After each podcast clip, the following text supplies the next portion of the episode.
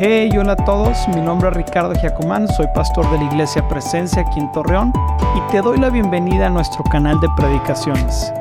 Estoy seguro que los mensajes que vas a escuchar te llenarán tu corazón de esperanza y fe para ver los planes y sueños que Dios tiene para tu vida y familia. Disfrútalo. Al ver solamente el anhelo y los planes que tenía David por construirle una casa. Él tenía un anhelo de construir un templo, un lugar donde la presencia y el arca de Dios estuvieran ahí, pero Dios despertó su corazón con, esa intención que tuvo David y Dios no se queda con las manos quietas. Dios es generoso, es ampliamente generoso y, antes de que el profeta Natán saliera del palacio, Dios le habla a Natán y le dice, regrésate después de haber escuchado las palabras de David. Después de haber escuchado los planes que tenía David, Dios le dice a Natán, regrésate con David, porque tengo unas palabras que darle. Y quiero que te pongas de pie y podamos leer Primera de Crónicas 17 del 8 al 10. Primera de Crónicas 17 del 8 al 10 y quiero que lo leas conmigo. Estas fueron las palabras que el profeta le dijo a David después de escuchar su intención de construirle una casa para Dios. Y Dios le ha dicho, he estado contigo donde quiera que has ido y destruiré a todos tus enemigos frente a tus propios ojos. Ahora haré que tu nombre sea tan famoso como el de los grandes que han vivido en la tierra. Cierto día Eliseo fue a la ciudad de Sunem. A ver, no, ya me lo cambiaron, ¿no? No, esa no es. Eh, primera de Crónicas 17 del 8 al 10, por favor la cabina, ¿listos? El 9, el 9 y luego el 10. Para atrás tantito. para atrás, para atrás. Eso. Les daré una patria a mi pueblo Israel y los estableceré en un lugar seguro, donde nunca será molestado. Las naciones malvadas no lo oprimirán como lo hicieron en el pasado. Número 10 cuando designe jueces para que los gobernaran a mi pueblo Israel y derrotaré a todos tus enemigos. Además, yo declaro que el Señor construirá una casa para ti, una dinastía de reyes. Amén. Amén, iglesia. La intención del corazón de David hizo que Dios eh, detuviera al profeta y derramara una bendición tan grande sobre David y su descendencia que le dijo, levantaré una dinastía de reyes que esté conmigo para siempre. Dios prometió entonces que Jesús vendría a través del linaje de David. Jesús, hijo de David. Y Dios bendijo tanto la intención del corazón de David que que le dio una gran promesa, porque así es el corazón de Dios, iglesia, cuando nosotros intentamos, nosotros procuramos, nosotros anhelamos hacerle una casa para Dios. Así que, ¿por qué no oras conmigo, iglesia? Y, y pedimos al Espíritu Santo que venga a hablarnos en esta tarde. Espíritu Santo, sabemos que estás aquí, Señor. Sabemos que tú te gozas cuando hay alabanza en tu pueblo, Señor. Cuando hay un pueblo aquí, Señor, que anhela tu presencia, que anhela, Señor, poder sentir tu presencia, adorarte, Señor, hacerte una habitación, Padre, donde tú vengas y te presentes y podamos hacer familia contigo, Señor. Tú eres un Dios maravilloso, eres un Padre ejemplar, Señor, y generoso. Y hoy en esta mañana, Señor, queremos celebrarte a ti, Señor. Queremos hacer fiesta en tu honor, queremos declarar que somos hijos felices porque tenemos un Padre increíblemente generoso. Gracias Dios por esta palabra. Te pido que pueda caer en buena tierra en nuestros corazones. En el nombre de Cristo Jesús. Amén. Pueden tomar asiento, iglesia. Vamos a estudiar una historia increíble.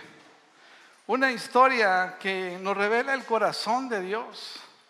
Y el corazón y, la historia de una mujer que representa a la iglesia, nos representa a nosotros. ¿sí? Y el profeta que de alguna manera representa a Dios. Esta historia nos habla de dos personajes importantes y, es tan relevante lo que vamos a, estudiar aquí porque vamos a poder comprender cómo, cómo Dios eh, se pone feliz cuando nosotros eh, invertimos nuestra vida en construirle una casa para Dios, una habitación para Dios. Así que hoy vamos a estudiar de Segunda de Reyes capítulo 4 del versículo 8 hasta el 37. Amén. Vamos a tener mucha Biblia. ¿Cuántos dicen que bueno? Gloria a Dios, porque en mi iglesia se predica la palabra de Dios, ¿verdad?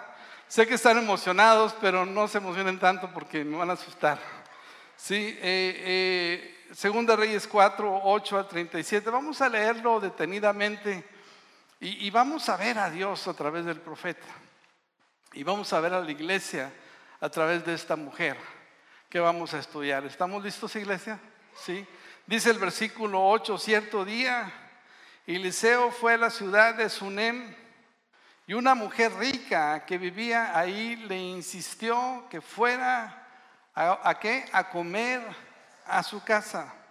Después, cada vez que él pasaba por ahí, se detenía en esa casa para comer. La historia que vamos a leer y a estudiar se trata de dos personajes centrales. Uno de ellos era Eliseo. Eliseo el profeta, aquel profeta que sucedió a Elías, aquel profeta que recibió una doble porción del espíritu de Elías, porque él le dijo a Elías, ¿qué es lo que quieres que te dé? Y él dijo, quiero una doble porción de tu espíritu. Y Elías le dijo, mira, si permaneces conmigo hasta el día en que el Señor venga por mí, recibirás esa, esa doble porción del Espíritu de Dios sobre tu vida. Y ciertamente, Eliseo estuvo con Elías todo el tiempo.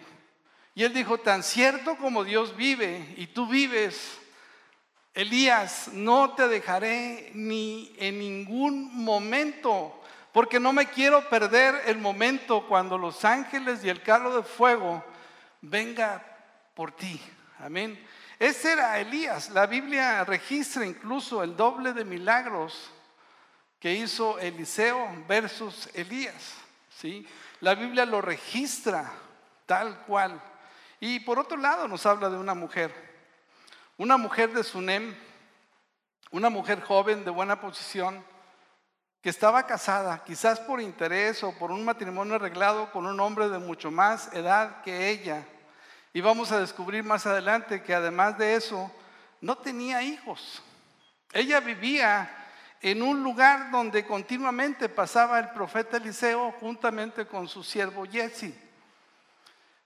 Sunem se encontraba aproximadamente a 26 kilómetros del monte Carmelo donde vivía el profeta. Y a 15 kilómetros de distancia estaban Jezreel y estaban Nazaret. Continuamente Elías entonces viajaba 40 kilómetros del lugar donde él vivía hasta la ciudad de Nazaret o la ciudad de, de Jezreel donde ejercía su ministerio. Y esta mujer lo veía continuamente pasar por ahí, pero quiero hacer notar algunas cosas que podemos empezar a aprender de esta lectura.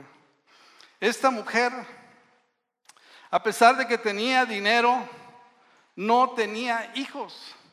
Y yo me imagino que salía de su casa para ver qué hacer, ¿no? Sí, no, no había mucho que hacer y, me imagino que al salir de su casa, quizás una hacienda, quizás un lugar espacioso porque era una mujer rica, veía al profeta, algo grandecito de edad, así como yo. Y entonces decía, ¿por qué no invitar a este hombre a venir a comer a mi casa?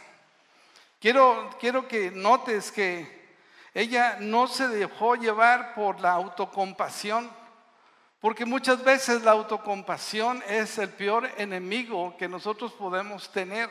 Ella buscó cómo encontrar una oportunidad para poder encontrar propósito en su vida. Ella necesitaba un propósito, no tenía hijos. Y entonces dijo, ¿por qué no invitar a este hombre a que venga a comer a mi casa? Él era un hombre, no cualquier hombre, era un profeta. Y la Biblia dice que quien bendice a un profeta, bendición de profeta va a recibir. Así que ella lo intentó, dice la Biblia que cierto día Eliseo fue a la ciudad de Sunem y una mujer rica que vivía ahí que le qué? Le insistió que fuera a comer a su casa. Ahora, si tú lees la Biblia te vas a dar cuenta que Eliseo no se le daban las relaciones humanas, ¿sí? Era refunfuñón y enojón. La Biblia nos dice que cierto día unos jóvenes empezaron a gritarle a Eliseo, calvo, calvo, viejo calvo. Aguas con los calvos, ¿verdad? Porque la Biblia dice que Eliseo se enojó, los maldijo y vinieron dos osos y los desesperazó a ellos, a 42 muchachos. Les dio una correteada a los osos que, ¿para qué te cuento? Entonces Eliseo no era tan fácil de convencer. Y seguramente esta mujer le estuvo insistiendo una y otra vez para que él fuera a comer a su casa. Y eso nos habla de perseverancia. Eso nos habla de decisión, de determinación. Así que después dice la Biblia que cada vez que pasaba por ahí se detenía en su casa para comer algo. Se había ganado la confianza del profeta de tal manera que llegaba ahí para pasar un tiempo de descanso y para poder continuar el viaje. ¿Sí? Amén, iglesia. ¿Estamos entendiendo? En el versículo 9 entonces nos dice, entonces la mujer, ¿lo estás leyendo conmigo, por favor? Entonces la mujer le dijo a su esposo, estoy segura que este hombre que pasa por aquí de vez en cuando es un santo hombre de Dios Construyamos un pequeño cuarto en el techo para él y pongámosle una cama, una qué? Mesa, una silla y una lámpara. Así tendrá un lugar donde quedarse cada vez que pase por aquí. Wow. Esta mujer hizo algo más. Esta mujer no se conformó con una visitación del hombre de Dios sino convenció a su marido para construir un aposento, una casa donde el profeta pudiera llegar y descansar. Amén. Y creo que muchos de nosotros, iglesia, nos conformamos muchas veces con una visitación de Dios. Nos conformamos con venir a la iglesia, con venir los miércoles, con ir al grupo Conexión, sentir la presencia de Dios, pero, pero ¿qué más hay después de eso? Esta mujer dijo, hagamos una habitación para que el profeta pueda venir y descansar. Pongámosle una cama que significa reposo y descanso. Pongamos una mesa que significa comunión. Pongamos una silla que significa autoridad. Y pongamos una lámpara que significa Jesús, la luz del mundo. Amén. Porque dice que el que está en mí no andará en tinieblas. En otras palabras, ella le dijo a su esposo, pongamos, hagamos una habitación para que él pueda encontrar descanso y reposo. Tú y yo necesitamos una habitación para poder encontrar ahí qué? Descanso y reposo. Un lugar de comunión con Dios. Un lugar donde nos encontremos y nos sentemos a tener comunión con Dios en la mesa. Amén, iglesia. Un lugar donde pueda sentarse, donde nos podamos presentar delante de la autoridad de Dios, porque la silla significa autoridad y podamos encontrar ahí dirección, guía, luz para nuestras vidas. Eso es lo importante de nuestra relación con Dios y de poder edificar una habitación para Dios. Amén, iglesia. Y esta mujer lo sabía, dijo a su marido, construyamos una habitación. Era su proyecto. Pero ella invitó a su marido que fuera parte del proyecto. No le dijo, dame dinero para hacer un cuarto. Dame dinero o dame de lo que es mío. O voy a tomar de lo que es mío para construir una casa para el profeta. Sino le dijo, hagamos, construyamos juntos una habitación para este hombre de Dios. Wow. Y, me encanta lo que sucede porque cada vez encuentro el mismo patrón que leímos al principio de David, que cuando buscas la presencia de Dios, cuando anhelas tanto estar en su presencia, Dios despierta en bendición. Provocas que Dios quiera bendecir tu vida y veamos cómo sucede lo mismo, el mismo patrón, versículo 11. Dice, cierto día Eliseo regresó a Sunem y subió a ese cuarto para qué? Para descansar. Entonces le dijo a su siervo Jesse, dile a la mujer que quiero que hablar con ella. Cuando ella llegó, versículo 13, Eliseo le dijo a Jesse, dile, agradecemos tu amable interés por nosotros. Léalo conmigo, ¿qué dice? ¿Qué podemos hacer por ti? ¿Quieres que te recomendemos con el rey o con el comandante del ejército? No, contestó ella, mi familia me cuida bien. Wow. Cuando construyes una habitación para Dios, despertamos esa generosidad de Dios y lo provocamos para que Él nos bendiga y nos pregunta, ¿qué podemos hacer por ti? El profeta no podía quedarse quieto. Él buscó la manera de poder bendecir a esta mujer que tenía muchas atenciones con ellos. Habían encontrado un lugar de reposo, un lugar de descanso. Eliseo ya estaba grandecito y necesitaba descansar. El, trayecto era muy largo, 40 kilómetros. Yo no sé cuánto te tardarías en, ir caminando en un burro por 40 horas, por 40 kilómetros, ¿no? Pero me imagino que mínimo son 8 horas, 12 horas. No sé quién ha andado en burro, no creo que nadie. pero, pero ella, ella le contestó al rey, al profeta, ¿quieres que te recomendemos con el rey o con el comandante del ejército? Le dijo, mi familia me cuida bien, tengo un buen nombre, soy una mujer de reputación, tengo, tengo relaciones y no es necesario que tú vayas y le pidas al rey por mí, porque tengo un nombre que me cuida, mi familia me cuida bien.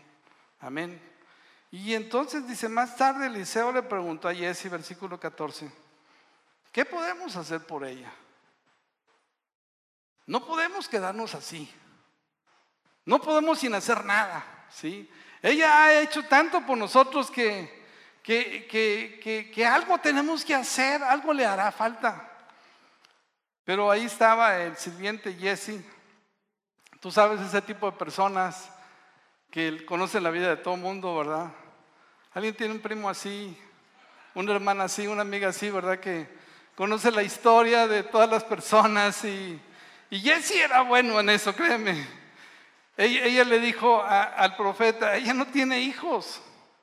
Y su esposo pues ya es anciano, o sea, le estaba dando la razón por la que no tenía hijos. Dice, pues ya el viejito pues se me hace que ya no puede, ¿no? O sea, no tienen hijos, o sea, está, está, está sin hijos. Y, y entonces el profeta de Dios Inmediatamente le dice, llámala de nuevo. Versículo 15, llámala de nuevo, le dijo Eliseo. La mujer regresó y se quedó en pie en la puerta mientras Eliseo le dijo, el año que viene por esta fecha tendrás que un hijo en tus brazos. No, Señor mío, exclamó ella, hombre de Dios, no me engañes así ni me des falsas esperanzas. Efectivamente, la mujer pronto quedó embarazada y al año siguiente, por esa fecha, tuvo un hijo, tal como Eliseo le había dicho. ¿Cuántos dicen amén a eso, iglesia? ¡Uh! Dios sorprendió a esa mujer dándole un hijo contestando los anhelos de su corazón, porque sabes que cuando nosotros hacemos habitación para Dios, preparamos morada para Dios, Dios no se queda con las manos cruzadas. Dios corre a cumplir nuestros anhelos. Por eso la Biblia dice, deleítate en sí, a sí mismo en el Señor y Él te concederá las peticiones de tu corazón. Ella no está pidiendo un hijo. Pero ella anhelaba en su corazón a un hijo. Ella quería tener un hijo que heredara lo que ella tenía, que los acompañara en su vejez, que estuviera con ellos. Eso es lo normal.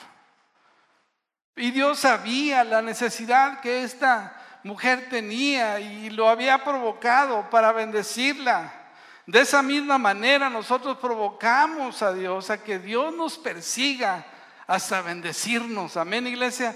Que Dios nos persiga hasta dar y cumplir los anhelos de, nuestro corazón. La Biblia dice que efectivamente, después de aquel año, esta mujer quedó embarazada y tuvo su primer hijo. Tuvo un varón, un hijo. Wow. ¿Cuántos anhelos y sueños que han quedado olvidados? Dios quiere recuperarlos cuando entendemos y buscamos a Dios primero. Por eso la Biblia también dice, busca el reino de Dios sobre todas las cosas y todas las cosas vendrán, ¿por qué? Por añadidura. A veces buscamos las bendiciones, buscamos lo que queremos. Cuando Dios conoce nuestra necesidad y Dios dice, búscame Búscame de todo tu corazón y yo cumpliré los anhelos de tu corazón. Yo conozco lo que tú necesitas. Wow. Versículo 18 y 19 dice, cierto día el niño ya más grande salió a ayudar a su padre en el trabajo con los, con los cosechadores. Y de repente gritó el niño, me duele la cabeza, me duele la cabeza. Su padre le dijo a uno de sus sirvientes, llévalo a casa junto a su madre. Wow. No sabemos qué pasó, pero el niño creció y, se enfermó de repente. Salió al campo a acompañar a su padre y seguramente tuvo una insolación, un golpe de calor. A ver qué digan los doctores que tuvo, pero yo me imagino que tuvo un golpe de calor o, o una meningitis, algo pasó ahí. Pero ese niño empezó a gritar de dolor. Y típico el viejo dejado, ¿verdad? Llévalo a su madre. ¿Te ha pasado que tu hijo te dice, papá, papá, quiero ir al cine? ¿Y qué le dice el papá? Ve con tu mamá, ¿sí? Mamá, papá, papá, tengo hambre. ¿Y qué dice el papá? Ve con tu mamá, con tu papá, con tu mamá. Pues desde entonces se estilaba eso, ¿verdad? El Señor le dijo a los sirvientes, llévenlo con su mamá. No se había dado cuenta de la gravedad del asunto. Pero aquel niño llegó, se lo llevaron a su madre. Y dice el versículo 20 al 24, entonces el sirviente lo llevó a su casa y la madre lo sostuvo en su regazo, pero cerca del mediodía el niño murió. ¡Wow! El niño que Dios había traído al mundo de una manera increíble. Había muerto, dice, ella subió y lo recostó sobre la cama del hombre de Dios. Y quiero que te, eh, nos involucremos en, en el drama ¿no? y en la trama de todo esto. Luego cerró la puerta y lo dejó allí. Después, envió un mensaje a su esposo diciéndole, mándame a uno de los sirvientes y a un burro para que pueda ir rápido a ver al hombre de Dios y luego, luego volver enseguida. ¿Por qué ir hoy? preguntó él. No es festival, ni luna nueva, ni día de descanso. Pero ella le dijo, no importa. La versión Reina Valera 60 dice, paz, todo está bien.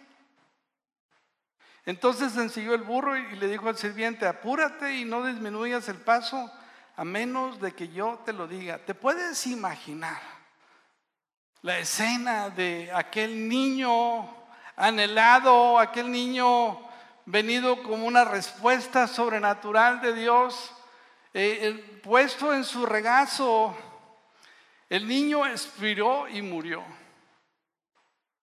Aquel niño que era el cumplimiento de tantos sueños y anhelos en el corazón de una madre, ahora estaba muerto. Pero me impresiona esta mujer. Me impresiona la fe y la actitud de esta mujer porque la Biblia dice que no empezó a maldecir a Dios. La Biblia no nos dice que empezó a correr con los doctores, sino que lo subió a dónde? Lo subió a la cama del hombre de Dios porque dijo, Dios, si tú me lo diste, tendrás el poder suficiente para poder levantar a este niño muerto a la vida. Amén, iglesia. Ella estaba declarando con sus acciones que había un Dios poderoso que podía hacer algo. Había un Dios en los cielos que tiene el poder para dar vida, quitarla y vuelva y volver a darla. Y lo llevó a ese aposento porque ella sabía en la intimidad lo que el, poder que Dios tenía. ella conocía a Dios. Y llevó a ese niño a ese lugar y lo acostó en la cama. Y luego le pidió a su esposo que enviara unos sirvientes con ella para ir a buscar al profeta de Dios. ¿Cómo mantener? Me, asombra cómo ella mantiene la paz y la calma. Y no desborda en emociones y en sentimientos de frustración, sino más bien se contiene y puede mantenerse quieta y le dice, apresúrate y no te detengas. Era una mujer importante, la conocían en toda la región. Ella sabía que al partir de ahí mucha gente quizás la detendría en el camino, ¿por qué van tan rápido? ¿A dónde van? ¿Qué pasó? ¿Qué puedo hacer por ti? ¿Cómo te puedo ayudar? Pero ella le dijo al sirviente, tú no te detengas, no te detengas hasta que yo te diga. Había 24 kilómetros de distancia de Sunem al Monte Carmelo a donde estaba el profeta. Y yo me imagino que una mujer de posición, pues no estaba acostumbrada a ese tipo de viajes. Y no solamente eso, subir una pendiente, me imagino que el profeta vivía en el monte. Pero ella perseveró, diga conmigo, perseveró. Mantuvo la fe, la confianza, la seguridad de un Dios que es todopoderoso, amén. Un Dios que tiene el poder para cambiar las cosas de muerte a vida. Ella estaba esperando un milagro de parte de Dios y le dijo a su esposo, paz, tranquilo, tranquilo, todo va a estar bien. Wow. Versículo 25 dice, cuando ella se acercó al hombre de Dios en el monte Carmelo, Elías lo vio desde lejos y le dijo a Jesse, mira, ahí viene la señora de Sunem. Corre a su encuentro y pregúntale, ¿están bien todos? ¿Tú, tu esposo y tu hijo? Y ella contestó, todo bien, excelente. Todo está bien. ¿Podrías hacer lo mismo? No, ¿verdad? Todo está bien. Todo está tranquilo. Sin embargo, cuando ella se encontró con el hombre de Dios en la montaña, ¿qué hizo? Se postró en el suelo delante de él y se agarró de sus pies. Jesse comenzó a apartarla, pero el hombre de Dios le dijo, déjala, está muy angustiada. Pero el Señor no me ha dicho qué le pasa. Wow. Esta mujer fue con la persona que sabía que podía hacer algo para traer a la vida a su hijo. Este era el hombre, el profeta que Dios había usado para revelar ese anhelo y profetizarle de un hijo. Este era el hombre que se había atrevido a decirle, Dios te dará un hijo de aquí a un año, pero ahora estaba muerto. Ahora no vivía.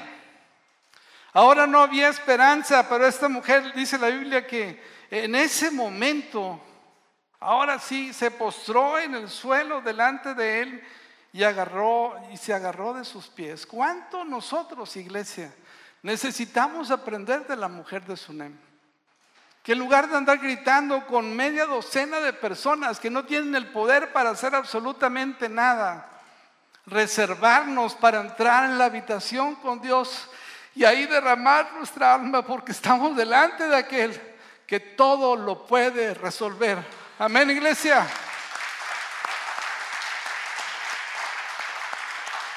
Solamente Él lo puede resolver. Solamente Dios tiene el poder para traer vida donde hay muerte. Y esta mujer esperó el momento oportuno para poder presentar su petición, su súplica su necesidad. Wow. Versículo 28 dice, entonces ella le dijo, ¿acaso yo te pedí un hijo, Señor mío?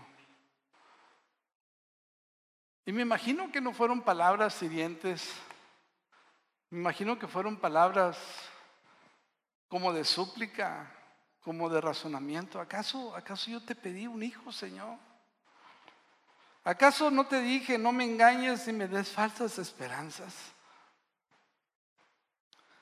Enseguida, dice Eliseo, le dijo a Jesse, prepárate para salir de viaje, toma mi vara y vete, no hables con nadie en el camino, ve rápido y pon la vara sobre el rostro del niño. Wow. Muchas veces los profetas hacían milagros a través de sus cosas personales, a través de un pañuelo, a través de un manto, a través ahora a través de la vara que significaba la autoridad del profeta. Le dijo, ve con mi vara y pónsela en su cabeza por si el niño resucita. Pero no pasó nada. ¿sí? No pasó nada. Y ahí estaba una mujer con una petición.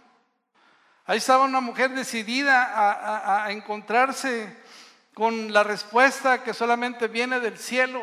¿sí? con una respuesta que ella pudiera sentirse tranquila y segura. Dice el versículo 30. Pero la madre del niño le dijo al profeta, tan cierto como el Señor vive y que usted vive, yo no regresaré a mi casa a menos de que usted venga conmigo. Wow, wow, y eso se llama perseverancia, iglesia. ¿Cuántas veces nos presentamos a Dios por una petición? ¿Cuántas veces nos presentamos al Señor para pedirle algo y desistimos a la primera? Personas que vienen a la iglesia una vez y piden su milagro. Un miércoles piden su milagro. No hay respuesta a su milagro. Y se van. Pero esta mujer le dijo algo que conocía Elías muy bien. Estas palabras las conocía Eliseo muy bien, porque son las mismas palabras que Eliseo usó con Elías, diciéndole, tan cierto como el Señor vive, y tú vives, Elías, yo no te dejaré hasta que el carro de fuego venga por ti. Y así que esa mujer mostró determinación, diga conmigo determinación. Esa mujer no se conformó con menos y le dijo, tan cierto como yo vivo y tú vives, que tú irás conmigo a resucitar ese niño que está muerto. Wow, wow, qué increíble enseñanza. Dice, Jesse se adelantó apresuradamente y puso la vara sobre el rostro del niño, versículo 31, pero no pasó nada, no daba señales de vida. Entonces regozó a encontrarse con Eliseo y le dijo, el niño sigue muerto. O sea, esto que hice no sirvió para nada, ¿verdad? Ya Eliseo iba en camino y se lo encontró de regreso. ¿Cómo son nuestras oraciones? ¿Cómo son nuestras peticiones? Aquí encontramos a una mujer con un niño muerto, que lo primero que hizo fue, antes de entrar en, el pánico de la situación, toma el niño, recapitula y dice, Dios me lo dio. Y Dios no se equivoca. Y va y toma el niño y lo coloca otra vez en la cama del profeta. ¿Sí? Creyendo que Dios tenía el poder para volverlo a la vida. Amén, iglesia. ¿Sí? Y entonces va y busca al hombre de Dios y dice, no voy a regresar a menos de que usted venga conmigo. Y efectivamente el profeta regresó con la mujer de Sunem para poder orar por este niño que estaba muerto. ¿Cuántas cosas pueden estar muertas en nuestra vida? Que necesitamos el poder que Dios actúe en nosotros, iglesia, para resucitar sueños, matrimonios, hijos que han abandonado el hogar y que están lejos de casa, situaciones que Dios había plantado en nuestro corazón, pero ahora no las vemos florecer. Es el tiempo de buscar a Dios en la habitación. Es el tiempo de ir al encuentro con Dios y decirle, Dios, ven, ven Espíritu Santo y cobra vida en esto que está muerto. Amén, iglesia. Sí, la Biblia entonces nos dice que en el versículo 32, en efecto, cuando Eliseo llegó, el niño estaba qué? Muerto. Acostado en donde? En la cama del profeta. ¿Sabes qué? Aquí te dejo tu niño. Ahora a ver cómo le haces para resucitarlo pero yo creo que tú lo puedes hacer porque no fuiste tú, sino fue Dios quien me lo dio a través de ti. Amén, iglesia. No era el profeta, era el Dios del profeta que le había dado a ese niño. Y ahora ese niño iba a ver el poder de Dios en su vida para poderlo regresar. Porque esa es la actitud que tenemos realmente cuando vamos a Dios. No es el hombre de Dios, es lo que Dios puede hacer a través del hombre de Dios. Es Dios moviéndose porque tiene un corazón tan grande para bendecir a sus hijos y para abrazar a sus hijos. Y entonces dice que en efecto cuando llegó el niño estaba muerto, acostado en la cama del profeta, versículo 36, 33. Eliseo entró solo, cerró la puerta tras sí y oró al Señor. Después se tendió sobre el cuerpo del niño, puso su boca sobre la boca del niño sus ojos sobre sus ojos y sus manos sobre sus manos, mientras se tendía sobre él. El cuerpo del niño comenzó a entrar en calor. Versículo 35, entonces Eliseo se levantó, caminó de un lado a otro en la habitación y, tendió, y se tendió nuevamente sobre el niño. Esta vez el niño estornudó siete veces y abrió los ojos. Amén, iglesia. El niño abrió los ojos.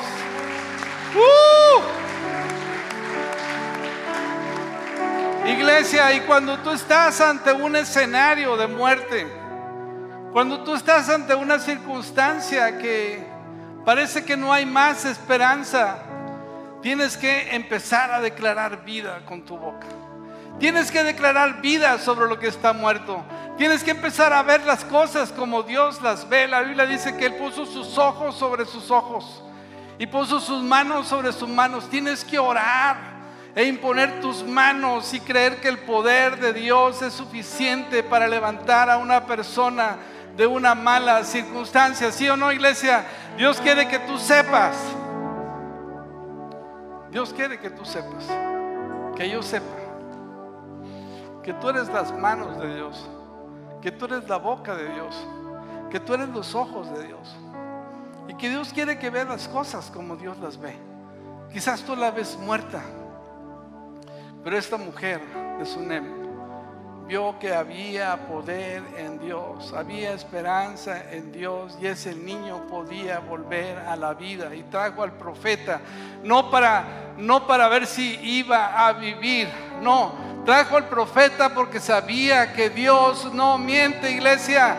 Dios no miente y ese niño resucitó, se levantó de la cama, amén. El poder de Dios se hizo manifiesto y me encanta esta mujer lo que hace. No deja de asombrarme la fe y la actitud de esta mujer. Dice el versículo 36, entonces Eliseo llamó a Jesse y le dijo, llama a la madre del niño. Cuando ella entró, Eliseo le dijo, aquí tienes tu hijo, aquí tienes, toma a tu hijo. Y léelo conmigo, dice, ella cayó a los pies de Eliseo y se inclinó ante él llena de gratitud. Después tomó a su hijo en brazos y lo llevó abajo. ¡Wow! ¿Qué hizo esta mujer? no corrió por la bendición, no corrió por la respuesta, de ver resuelta la respuesta. ella fue a los pies del profeta Eliseo y expresó gratitud. Ya sabes que, y eso a mí me incomoda tanto porque muchas veces recibimos los milagros de Dios y abrazamos los milagros, le damos la bienvenida a los milagros, nos ponemos felices con las respuestas de Dios y dejamos a Dios en segundo lugar. Wow. Esta mujer tenía claras las prioridades. Esta mujer fue y se inclinó ante el profeta y lloró de gratitud. Y luego, después, abrazó a su hijo, que antes estaba muerto y ahora estaba vivo. Amén. Porque ella entendía perfectamente el orden. Y creo, iglesia, que tanto tenemos que aprender de esta lectura, de esta enseñanza, de esta mujer de Sunem. Una mujer que no dejó que la autocompasión la definiera. Una mujer que no dejó que sus limitaciones de su vida la definieran, sino buscó tener una perspectiva y un propósito. Una mujer que fue generosa con los hombres de Dios y con Dios mismo al prepararle un aposento a este hombre. Una mujer que recibió el regalo, pero nunca se olvidó de que quien daba el regalo era más importante que el regalo. Amén. ¿Alguien está entendiendo eso, iglesia? Así que quiero que te pongas de pie, por favor. Yo no sé qué cosas hay muertas en tu vida. ¿Cuál es el niño muerto que hay en tu vida? Que hoy haya que ponerlo en la cama, en el aposento de Dios. Dios quiere, iglesia, que hoy tú y yo podamos identificar esas áreas muertas y llevárselas a la habitación con Dios. Amén. Llevarlas a la habitación, a la comunión con Dios, a la presencia de Dios, donde el poder de Dios se puede manifestar para traer vida a algo que está muerto. Yo no sé si tu matrimonio está muerto, si tu negocio está muerto, si tus finanzas están muertas, si tus sueños están muertos, pero hoy es el tiempo que traigas tus sueños eh, eh, eso que está muerto a la habitación de Dios y dejes que Dios venga a obrar y traer un milagro en tu vida. Amén. Y seas persistente y puedas decir, Señor, no me voy a, voy a mover de aquí hasta que me contestes mi milagro. Jacob fue un hombre que se encontró con Dios. Y la Biblia dice que Jacob empezó a pelear con el ángel. Y Jacob le dijo al ángel, no te soltaré no te voy a soltar hasta que tú me bendigas. Y la Biblia dice que el ángel bendijo a Jacob y le dijo, no será más tu nombre Jacob, sino Israel, el que contiende contra Dios y ha vencido. Amén, iglesia. Dios quiere que seamos perseverantes en la oración. Dios quiere que vayamos a su presencia con la seguridad de que Dios puede hacer el milagro. Dios puede hacer resucitación de aquello que está muerto en tu vida. Amén. ¿Por qué no levantas tus manos al Señor, iglesia? Todo esto sucedió cuando esta mujer hizo una habitación para Dios. Todo esto se desencadenó cuando ella entendió la necesidad de levantar un aposento alto. Dios quiere que tú levantes un aposento alto, un lugar de adoración, un lugar donde busques al Señor, un lugar donde Dios venga a descansar donde tú puedas descansar y reposar, puedas tener comunión con Dios, con su palabra, con su presencia, con el Rey de Reyes y Señor de Señores. Padre, hoy estamos aquí, Señor. Queremos hacer una habitación para ti, Señor. Queremos como esta mujer entender la urgencia, la necesidad de tener comunión contigo, Señor. De tener una perspectiva correcta, Señor. Padre, gracias Dios por esta palabra. Gracias porque tú nos animas a construir una habitación para Dios. Un lugar donde tú habites, Señor, y podamos estar ahí juntos contigo, Señor. Encontrar descanso, comunión, Señor. Tu palabra, Señor. Dirección, Padre, para nuestras vidas. Sí, gracias, Cristo Jesús. Vamos, iglesia. puedas decir.